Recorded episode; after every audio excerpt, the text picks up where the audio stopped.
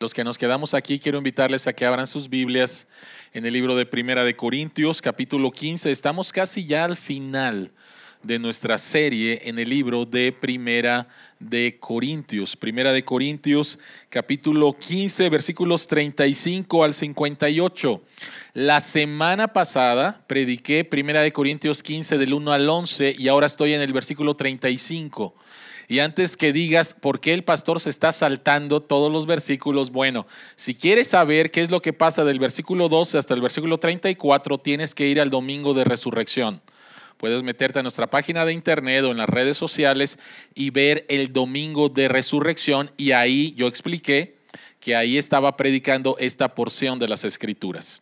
Entonces ya prediqué esa porción de las escrituras, ahora voy a la parte final de primera de Corintios. Quiero animarte, si no estuviste el domingo de resurrección, quiero animarte a que puedas ir a nuestras redes sociales, ir a nuestra página de internet este, y buscar la predicación del el domingo de resurrección para que tengas todo el contexto.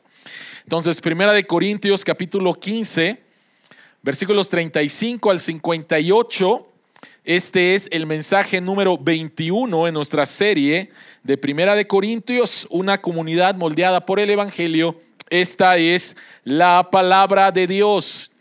Esta es la palabra de Dios. Tal vez alguien pregunte, ¿cómo resucitarán los muertos? ¿Con qué clase de cuerpo vendrán? ¡Qué tontería! Lo que tú siembras no cobra vida a menos que muera. No plantas el cuerpo que luego ha de nacer, sino que siembras una, una simple semilla de trigo o de otro grano. Pero Dios le da el cuerpo que quiso darle y a cada clase de semilla le da un cuerpo propio. No todos los cuerpos son iguales. Hay cuerpos humanos, también los hay de animales terrestres, de aves y de peces. Asimismo hay cuerpos celestes y cuerpos terrestres. Pero el esplendor de los cuerpos celestes es uno y el de los cuerpos terrestres es otro. Uno es el esplendor del sol, otro el de la luna y otro el de las estrellas. Cada estrella tiene su propio brillo. Así sucederá también con la resurrección de los muertos. Lo que se siembra en corrupción, resucita en incorrupción.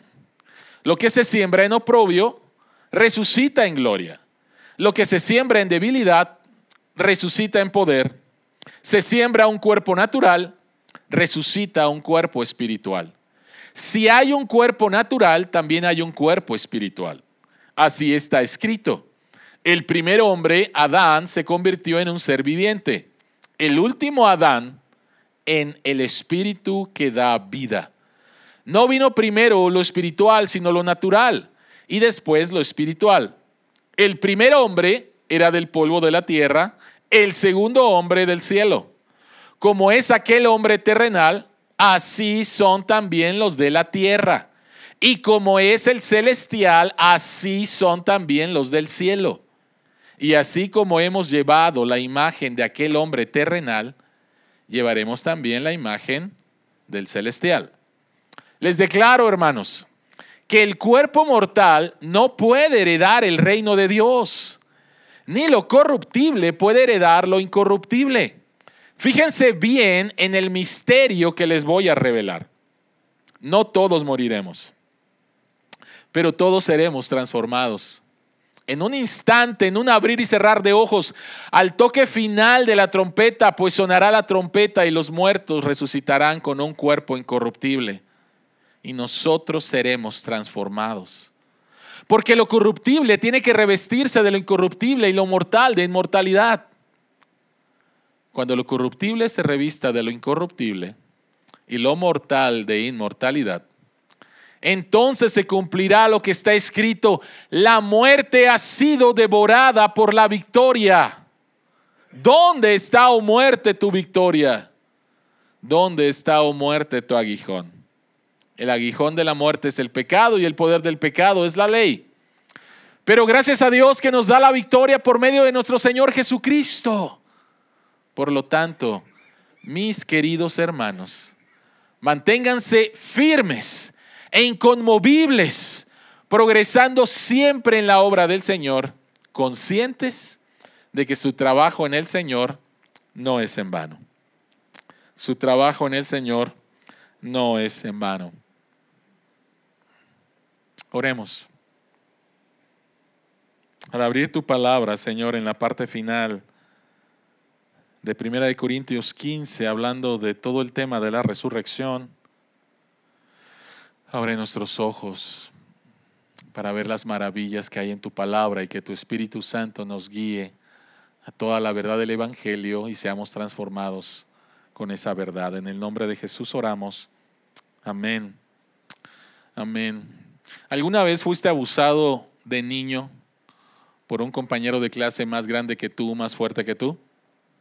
¿Alguna vez? Ah, creo que ya compartí esta historia. Mi mamá me mandó a comprar ah, varias cosas para la casa sencillas a la tienda de la esquina. Entonces yo salí sin ninguna preocupación y iba y fui a la tienda, me quedaba súper cerca y de repente un niño se acerca y me dice, quiero pelear contigo. Yo no lo conocía, ¿sí? Más o menos era de mi estatura. O sea, no le hice caso, seguí en la tienda, él seguía a mi lado y me decía, quiero pelear contigo. No le hice caso, salí de la tienda con las cosas y seguí caminando y me soltó un trancazo. Seguí caminando, me soltó el segundo trancazo y ahí sí dejé las cosas y empezamos a pelear. Pero a partir de ese día, ese niño se convirtió en mi terror. ¿Sí? Recuerdo una vez que iba caminando rumbo a la escuela, siete, que aquí los entran en la escuela, yo no recuerdo, era como las siete y media de la mañana, y yo iba caminando a la escuela y de repente veo que viene enfrente de mí, me paralicé, me paralicé. Y después en otra ocasión salí, me mandaron a comprar las tortillas, salí de la casa y veo que está en la fila con las tortillas. Y me paralicé, ¿no? ¿Cuántos de ustedes han tenido una historia similar? Espero que tú no hayas sido el abusador. Espero que tú no hayas sido el abusador, ¿sí?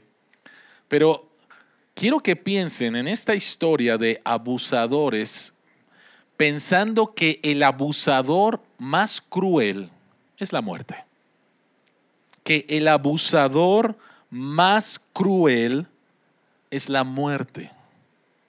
Alguien dijo que solamente hay dos cosas certeras en, la vida y esta es los impuestos y la muerte. ¿Sí? La muerte es el abusador final. Y una de las cosas que ha hecho esta pandemia es hacernos más conscientes con respecto a la muerte. Esta mañana estaba viendo las cifras hasta el día de hoy y el número de contagios en el mundo es 531 millones de contagios en el mundo registrados, muertes registradas, más de 6 millones de muertes registradas. Más de 6 millones la pandemia nos ha hecho más conscientes de la muerte. En mi familia nunca habíamos experimentado eso. En mi familia, mi familia nuclear, mi familia cercana, mis papás, mis hermanos, nunca lo habíamos experimentado hasta el año pasado. Esta semana la muerte tocó la familia Santiago Luevano. Y hace un momento Julián, que está con nosotros por primera vez aquí, también nos compartía acerca de su papá. Entonces, la muerte es el abusador final. Y la pregunta que queremos contestar y que está aquí en este pasaje es, ¿cómo podemos tener esperanza ante la certeza, es certeza de la muerte? ¿Cómo podemos tener esperanza ante la certeza de la muerte? Y Pablo en este pasaje, 1 de Corintios 15, 35 al 58, nos va a decir tres cosas. La primera de ellas es que la esperanza, la primera, la esperanza es nuestra resurrección. Vamos a resucitar. La muerte no tiene la última palabra. Si estás en Cristo, la muerte no tiene la última palabra. Entonces, la esperanza ante la certeza es que vamos a resucitar. Número dos, es que quien nos asegura esa esperanza es Cristo. Y la semana pasada hablamos acerca del hecho histórico objetivo de la resurrección de Cristo. no es un cuento de hadas.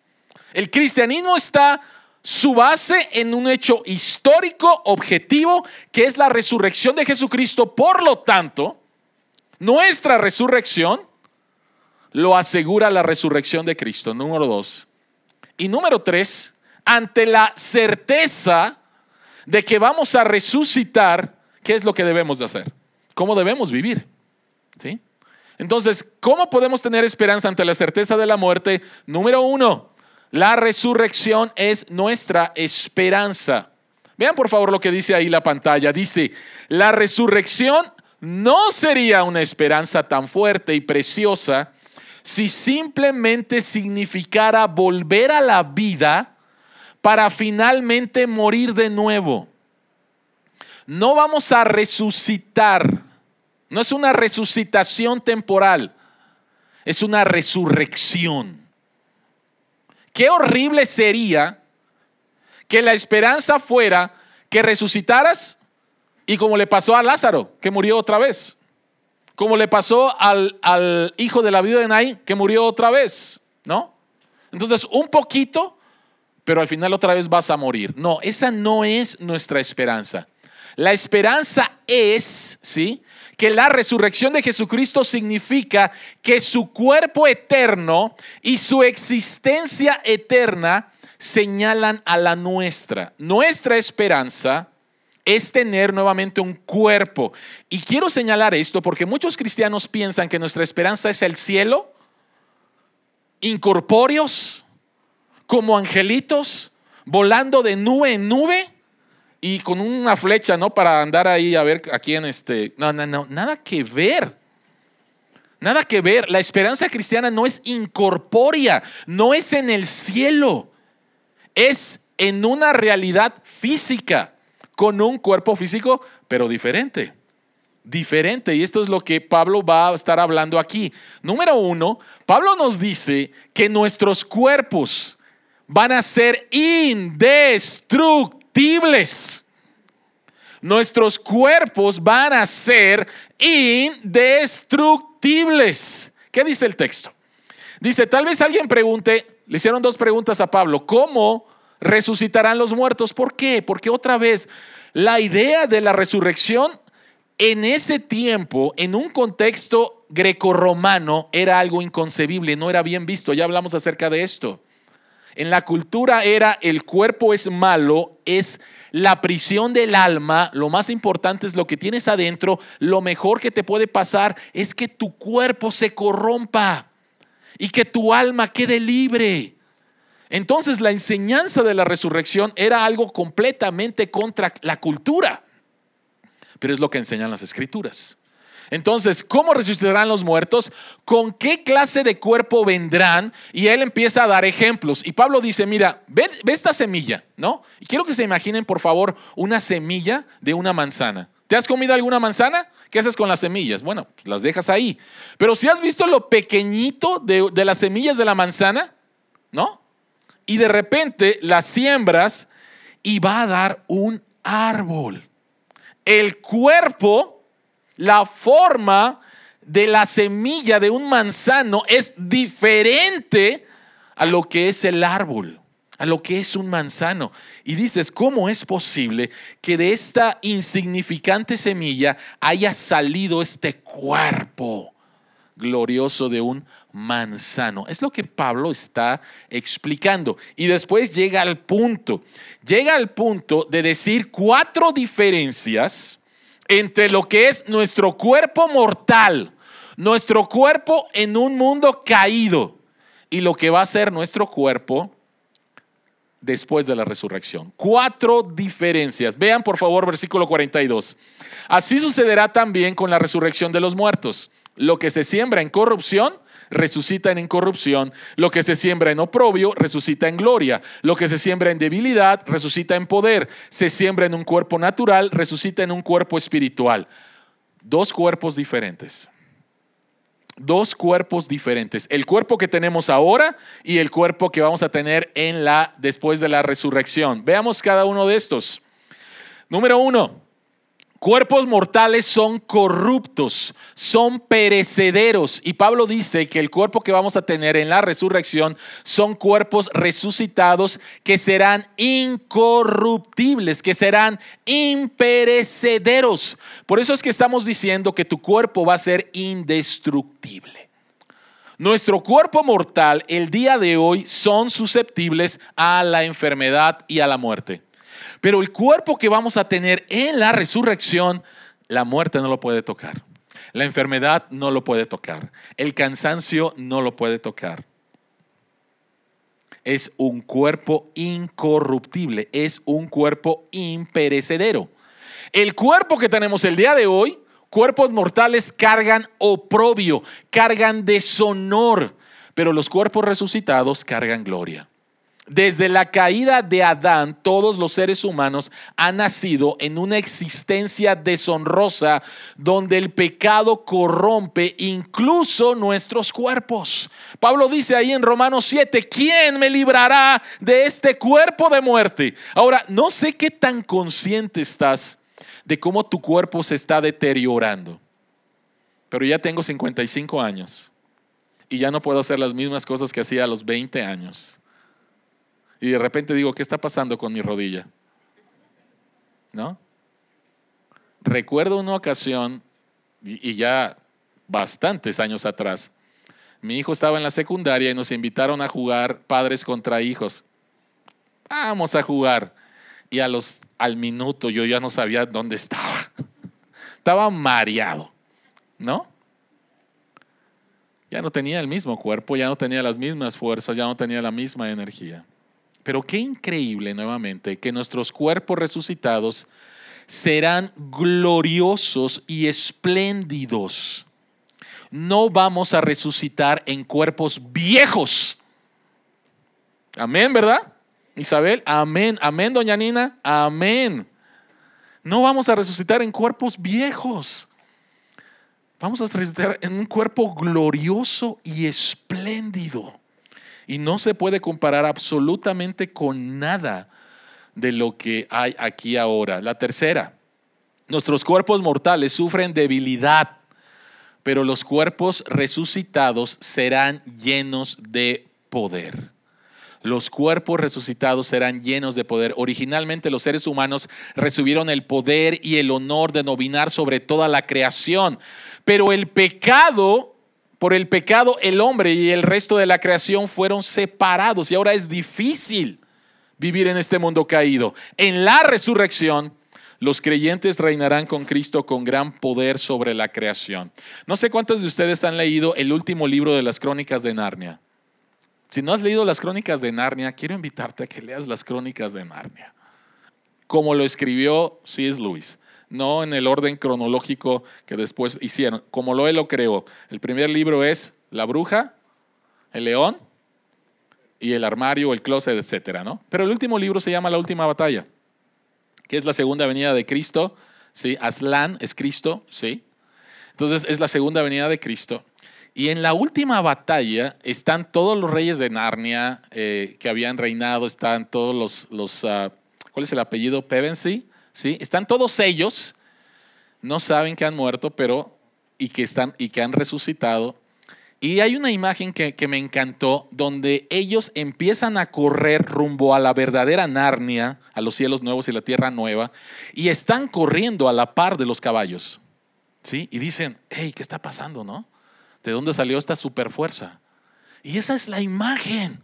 La imagen es que nuestro cuerpo glorificado resucitado, va a tener un poder que tú y yo ni siquiera nos imaginamos. Cosas que no has podido hacer aquí,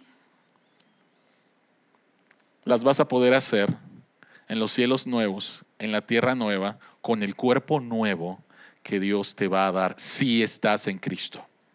Si estás en Cristo. Y lo último que Pablo menciona es, este cuerpo mortal son eh, los cuerpos mortales son naturales, pero los cuerpos resucitados serán espirituales. Los cuerpos resucitados serán espirituales no significa aquí incorpóreo, ¿ok? No. Los cuerpos resucitados serán espirituales porque serán renovados, dominados, controlados por el Espíritu Santo. Será un cuerpo físico sometido plenamente a y en perfecta armonía con el Espíritu Santo. Mi cuerpo ahorita no está en perfecta armonía con el Espíritu Santo. A veces soy lleno con el Espíritu Santo y cuando peco no soy lleno con el Espíritu Santo. Pero cuando sea resucitado, mi cuerpo va a ser un cuerpo dominado, controlado al 100% por el Espíritu Santo. ¿Suena a fantasía esto? ¿Suena, suena a un cuento? ¿Sí? ¿Le suena a un cuento? ¿Le, ¿Le, suena esto medio? Ay, por favor. ¿Sí? Bueno, no es un cuento. Porque la resurrección de Jesucristo asegura nuestra resurrección. Y el cuerpo con el que Jesucristo resucitó apunta a cómo va a ser nuestro cuerpo. El cuerpo de Jesucristo no necesitaba comer para seguir viviendo y sin embargo podía comer. El cuerpo de Jesucristo se aparecía y se desaparecía. Jesucristo podía entrar en una habitación y de repente desaparecer el cuerpo de Jesucristo era reconocido. Hay algunas personas que piensan que en el cielo no nos vamos a reconocer o que en la resurrección no nos vamos a reconocer. Eso no es cierto. ¿sí? Cuando se aparece Moisés, cuando se aparece Elías, fueron reconocidos. Jesucristo dice que nos vamos a sentar en una mesa con Abraham, Isaac y Jacob. Nos vamos a poder reconocer. Pero nuestro cuerpo va a ser completamente otro. Es un cuerpo indestructible. Lo que la gente está buscando el día de hoy a través de gimnasios, a través de operaciones, a través de cirugías, nunca lo van a poder lograr en este mundo caído. Pero si estás en Cristo, si estás en Cristo vas a tener un cuerpo indestructible. En segundo lugar, vamos a tener un cuerpo indestructible porque debemos de ser aptos para un nuevo ambiente. Un nuevo ambiente. Pablo dice en el versículo 50, les declaro hermanos que el cuerpo mortal no puede heredar el reino de Dios, ni lo corruptible puede heredar lo incorruptible. En otras palabras, los nuevos cielos y la nueva tierra que Dios va a crear al final de los tiempos, tu cuerpo ahorita como estás, no sirve para ese mundo. Es como si tú quisieras ir a la luna sin un traje espacial, ¿no? Tu cuerpo no sirve para la luna. Tu cuerpo no está hecho para la luna. O es como si quisieras meterte y quedarte una hora dentro del mar. Pues no, tu cuerpo no está hecho para eso. Necesitamos un nuevo cuerpo porque la realidad que viene es diferente. Y nuestro cuerpo como está ahorita, la edad que tiene ahorita, no es apto para la nueva realidad. ¿Cuál es la nueva realidad? Vean por favor este pasaje, Isaías 65, habla acerca de esta nueva realidad en el Antiguo Testamento, pero solamente me quiero enfocar a 65, 25, que dice, el lobo y el cordero pasarán juntos y el corderito se lo echará, ¿no? ¿Así dice? ¿No? O sea, está hablando de una nueva realidad donde va a estar el lobo y donde va a estar el cordero y el lobo no va a estar viendo, ya verás ahorita te como. No, es una nueva realidad. El lobo y el cordero pasarán juntos, el león comerá paja como el buey y la serpiente se alimentará de polvo. En todo mi monte santo no habrá quien haga daño ni destruya, dice el Señor. Y todavía Dios nos da una ventana hacia lo que va a ser esa realidad en Apocalipsis 21, versículos del 1 al 4, que dice, el apóstol Juan dice, Después vi un cielo nuevo y una tierra nueva, porque el primer cielo y la primera tierra habían dejado de existir. Esta ya no va a ser la realidad. Este mundo caído ya no va a ser la realidad. Vi además la ciudad santa, la nueva Jerusalén, que bajaba del cielo, procedente de Dios, preparada como una novia hermosamente vestida para su prometido. Oí una potente voz que venía del trono y decía, aquí, entre los seres humanos está la morada de Dios. Él acampará en medio de ellos y dice, ellos serán su pueblo, Dios mismo estará con ellos y será su Dios. Él les enjugará toda lágrima de los ojos, ya no habrá muerte, ni llanto, ni lamento, ni dolor porque las primeras cosas han dejado de existir.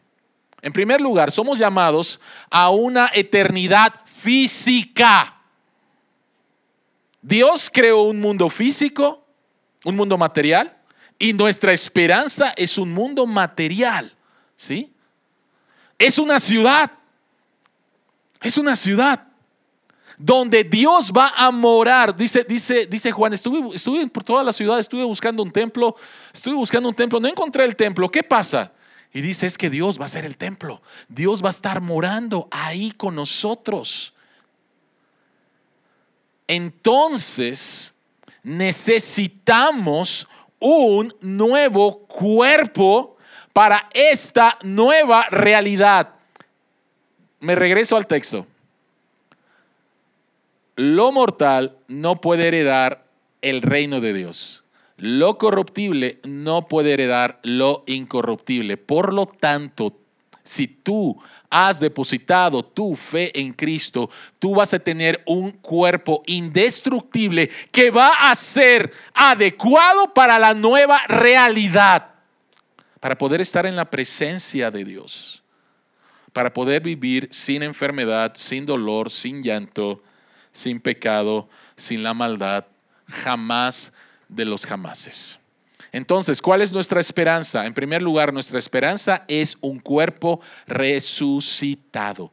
Esa es nuestra esperanza. Ahora, ¿quién asegura esta esperanza? Bueno, este es un buen comentario de Richard Pratt.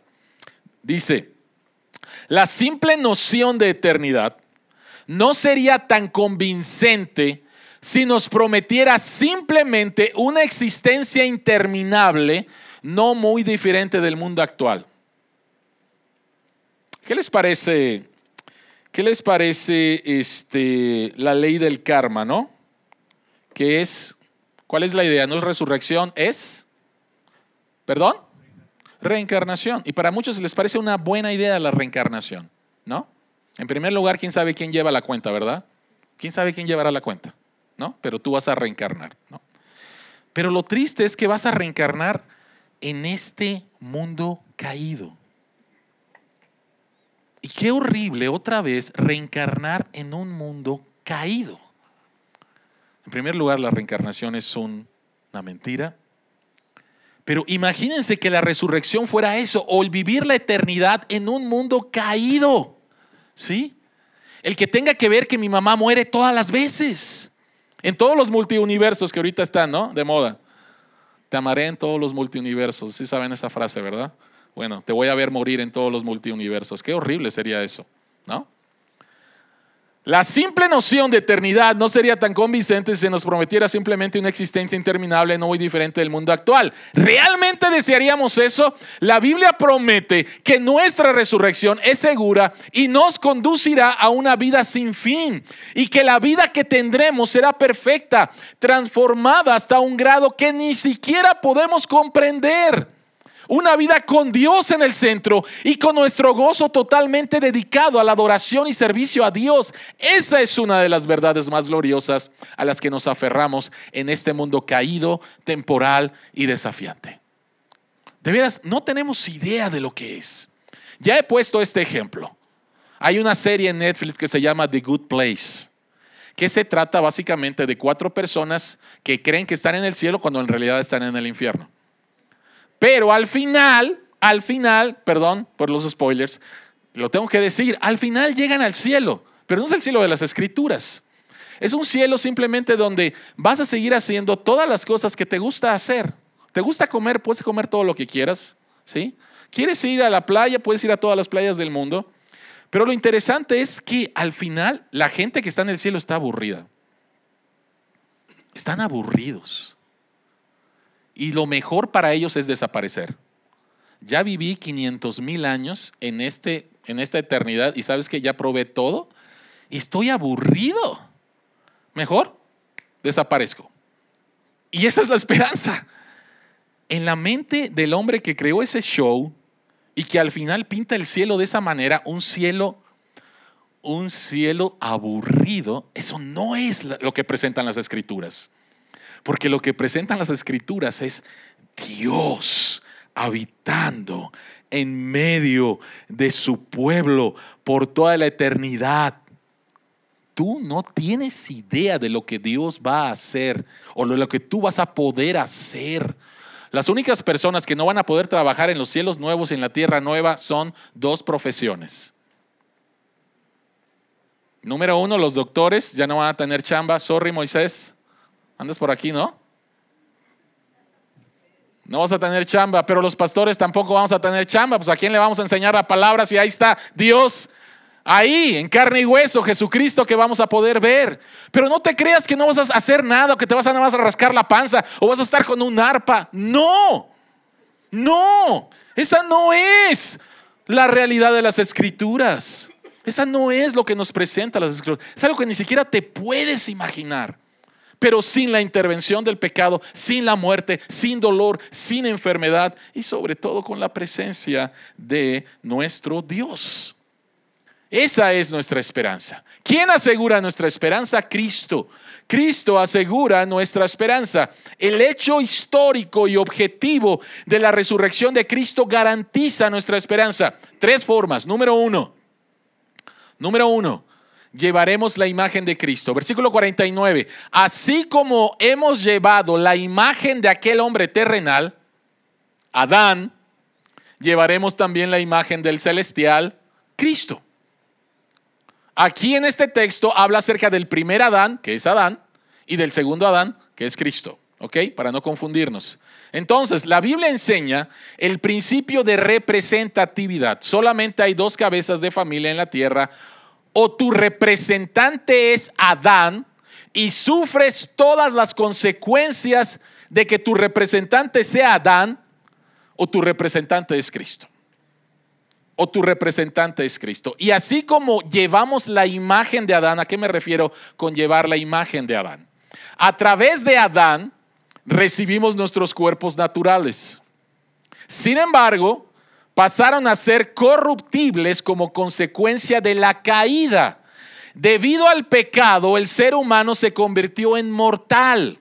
El envejecimiento, el deterioro y eventualmente la muerte ahora nos afectan a todos esa es la imagen que heredaste de tu representante Adán. Si tú estás en Adán, tú heredaste envejecer. Tú heredaste enfermarte. Tú heredaste deterioro.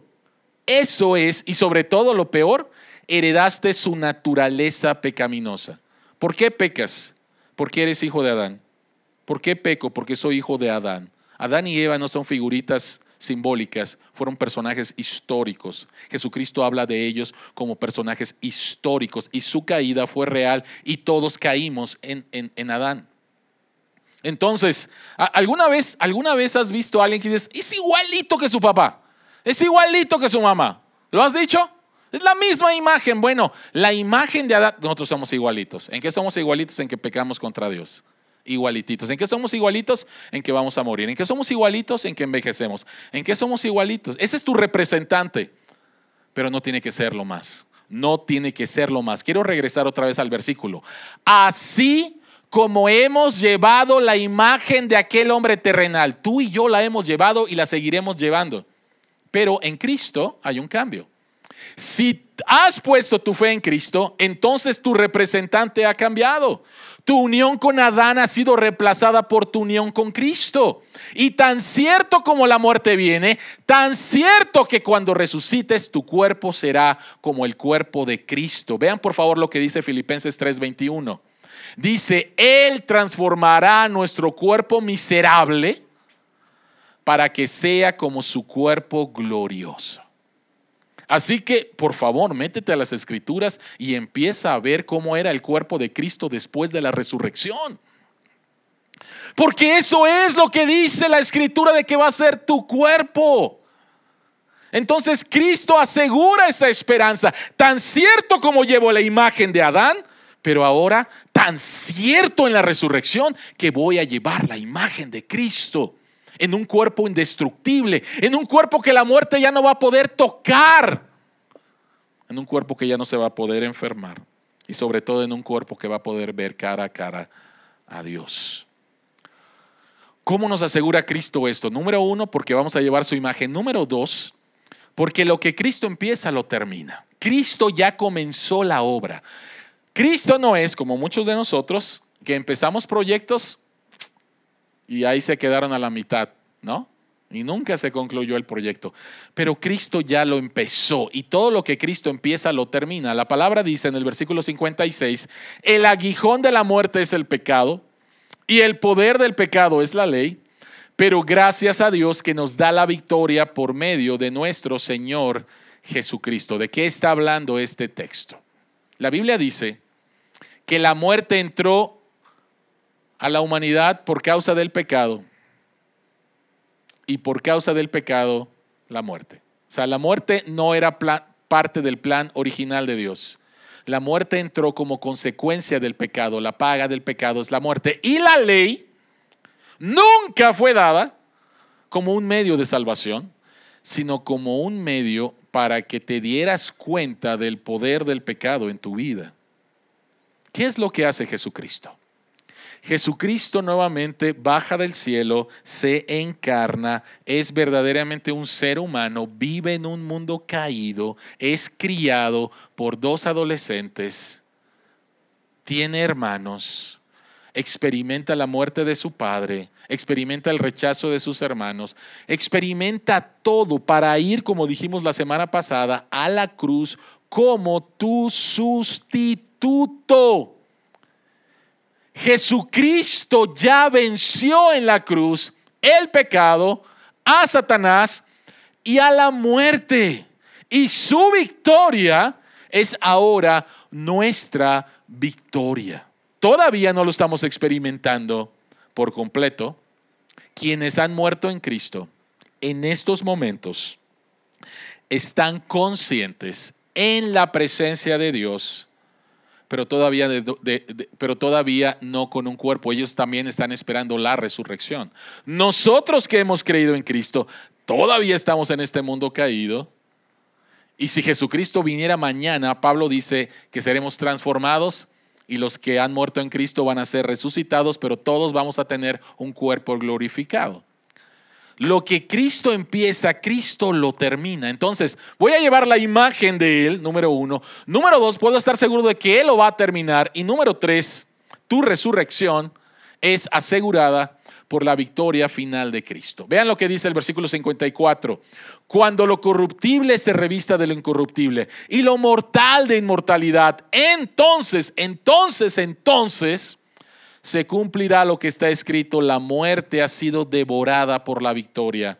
¿Dónde está, oh muerte, tu victoria? ¿Dónde está, oh muerte, tu aguijón? La victoria de Cristo es completamente segura, la victoria de Cristo será completa cuando Él regrese. ¿Me doy a entender? O sea, no estamos en, ¿Cristo ganará? No, no, no. Él ya nos dio una ventana hacia el futuro donde Él ya ganó. Y nosotros solamente estamos esperando. Los que están con Cristo ahorita en el cielo están esperando. ¿sí? Pero es segura. Completamente. La muerte todavía está aquí. La muerte, otra vez, lo podemos ver. Pero cuando Él venga, dice, entonces se cumplirá lo que está escrito, la muerte ha sido devorada por la victoria. Tu esperanza es segura porque no depende de ti, sino de Cristo. No es que Dios nos dice, hagan esto, hagan esto, hagan esto y háganlo bien porque si no, no van a resucitar, ¿eh? No. Es Cristo ya resucitó, tú te has arrepentido de tus pecados, tú has puesto tu fe en Cristo, es seguro. Es seguro. Es completamente seguro. Hay un canto, hay, hay, una pareja de, de cantantes cristianos dominicanos, se llaman Jonathan y Sara Jerez y tiene un canto ah, que habla acerca de los nuevos cielos y la nueva tierra. Y hay una, hay, hay una parte del canto que dice, y en ese tiempo la muerte será simplemente un recuerdo. ¿Te acuerdas? ¿Te acuerdas, Emilio, de la muerte? ¿No? O sea, ¿te, ¿te, acuerdas de la muerte? O sea, viviendo por toda la eternidad en un cuerpo indestructible, en la presencia de Dios. Y de repente, oye, ¿Te acuerdas? ¿Te acuerdas? ¿Te acuerdas? La muerte será simplemente un recuerdo, un mal recuerdo. o un buen recuerdo en el sentido de que a través de la muerte de Jesucristo, la muerte fue vencida. La muerte de la muerte en la muerte de Jesús. ¿Cómo se venció la muerte? La muerte de la muerte en la muerte de Jesús. Así que, ¿cuál es nuestra esperanza? Nuestra esperanza es un cuerpo glorificado. Jesucristo asegura ese cuerpo. Y tercer lugar, ¿qué hacemos ahora? ¿Qué hacemos ahora? Permanecer en Cristo es nuestra respuesta a la esperanza. Pablo dice en el último versículo del capítulo 15, por lo tanto, mis queridos hermanos, manténganse firmes e inconmovibles, progresando siempre en la obra del Señor, conscientes de que su trabajo en el Señor no es en vano. Dos cosas. En primer lugar, mientras estamos aquí, mientras sufrimos todavía algunas consecuencias de vivir en un mundo caído, de llevar todavía la imagen de Adán. Mientras estamos aquí, necesitamos recordar y creer constantemente la verdad de la resurrección de Cristo, nuestra unión con Él y nuestra futura resurrección. Necesitamos recordar, necesitamos traer aquí al aquí y a la hora estas verdades. Cuando te duele la rodilla, cuando te quedas sin fuerzas, cuando la muerte se ha llevado a un ser querido. La Biblia dice que no somos como los que no tienen esperanza. No somos como los que no tienen esperanza. Alguien me dijo en esta semana, fui a un funeral católico, fue la primera vez que fui a un funeral católico romano y sabes qué, no me gustó. Dice, no me gustó porque no hay esperanza. Y cuando la Biblia habla acerca de esperanza, no es, no es ojalá. Cuando la Biblia habla de esperanza, está hablando de certeza, está hablando de seguridad y dice, no hay esperanza. Qué horrible vivir sin la seguridad de la vida eterna. Qué horrible vivir sin saber dónde están nuestros seres queridos. Qué horrible, ¿no? Pero qué increíble es que podemos traer estas verdades cuando estoy cansado, cuando me duele mi cuerpo, cuando estoy enfermo o cuando estoy pronto de enfrentar a la muerte.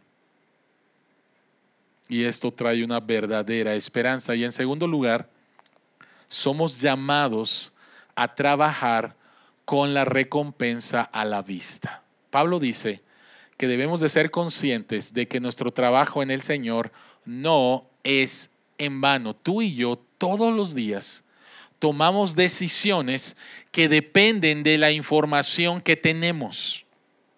Tú trabajas y tomas decisiones dependiendo de la información que tenemos. Vamos a suponer que trabajaras en la Bolsa de Valores de México y que tuvieras ese día la información de lo que va a subir y de lo que vas a bajar. La tienes antes de que empiece.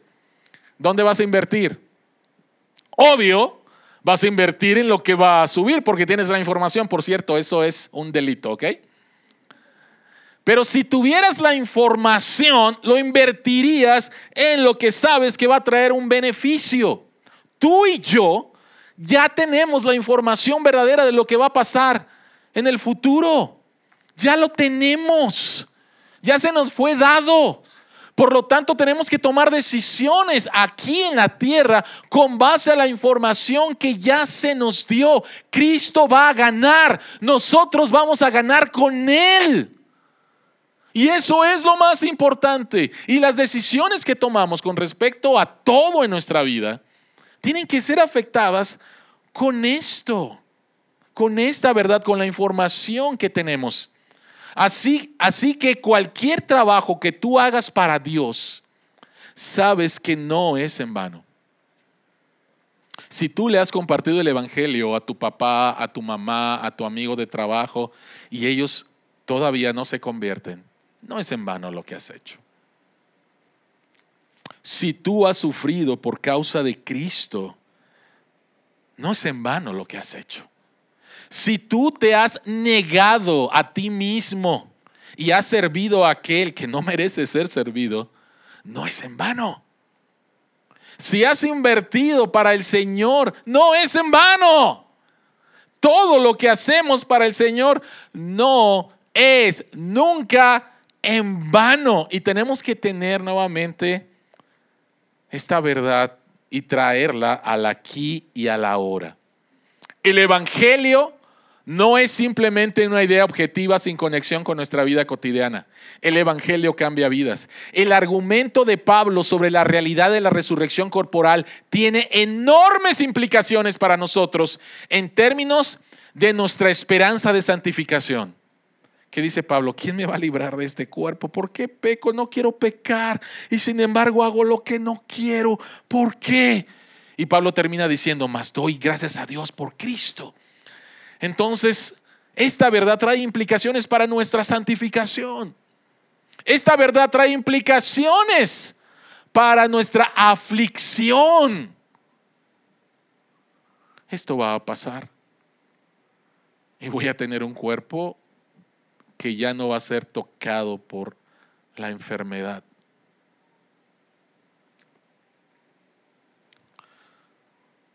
no me gustó la forma en que vi a mi mamá la última vez.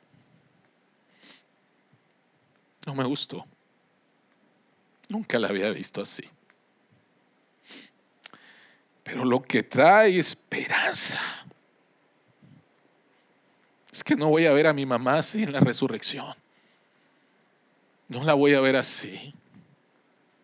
No la voy a ver afligida, no la voy a ver acabada por el COVID. La voy a ver hermosa. La voy a ver en un cuerpo indestructible. Trae esperanza en medio de la aflicción. Esta verdad trae esperanza a nuestra capacidad para enfrentar el envejecimiento. Hay personas que no quieren, no quieren caer en la realidad de que vas a envejecer. Pero qué, qué, qué mejor es tener, ¿cómo lo puedo decir? Envejecer bien con la esperanza de que vas a rejuvenecer. Y que no tienes que ser esclavo aquí de dietas, gimnasios, tratamientos capilares y no sé qué tantas cosas. No. Envejece bien con la gracia del Señor, sabiendo que vas a rejuvenecer en la resurrección. Y qué esperanza nuevamente para el deterioro de nuestros cuerpos mortales. Qué esperanza. Termino con esto. Queridos hermanos, ahora somos hijos de Dios, pero todavía no se ha manifestado lo que habremos de ser. Sabemos, sin embargo, que cuando Cristo venga, todos seremos semejantes a Él, porque lo veremos tal como Él es. Señor que estás en los cielos, gracias que la muerte no tiene la última palabra. La última palabra, Señor, la tuviste tú en la cruz, cuando dijiste, consumado es. Y al tercer día la muerte no pudo retenerte.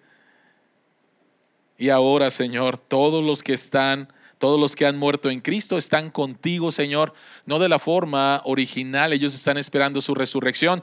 No sabemos si nosotros estaremos vivos cuando tú regreses, pero lo que sí sabemos, Señor, es que cuando tú regreses y suene la trompeta final, los muertos en Cristo resucitarán primero y nosotros que hayamos quedado seremos transformados inmediatamente y estaremos contigo te recibiremos en los cielos y después bajaremos a esta tierra a ver la consumación de todas las cosas. Esta es la esperanza, Señor, que tú nos das. Una esperanza que es verdadera por el hecho objetivo histórico de la resurrección de Jesús. A ti la gloria, Padre. En el nombre de Jesús oramos. Amén.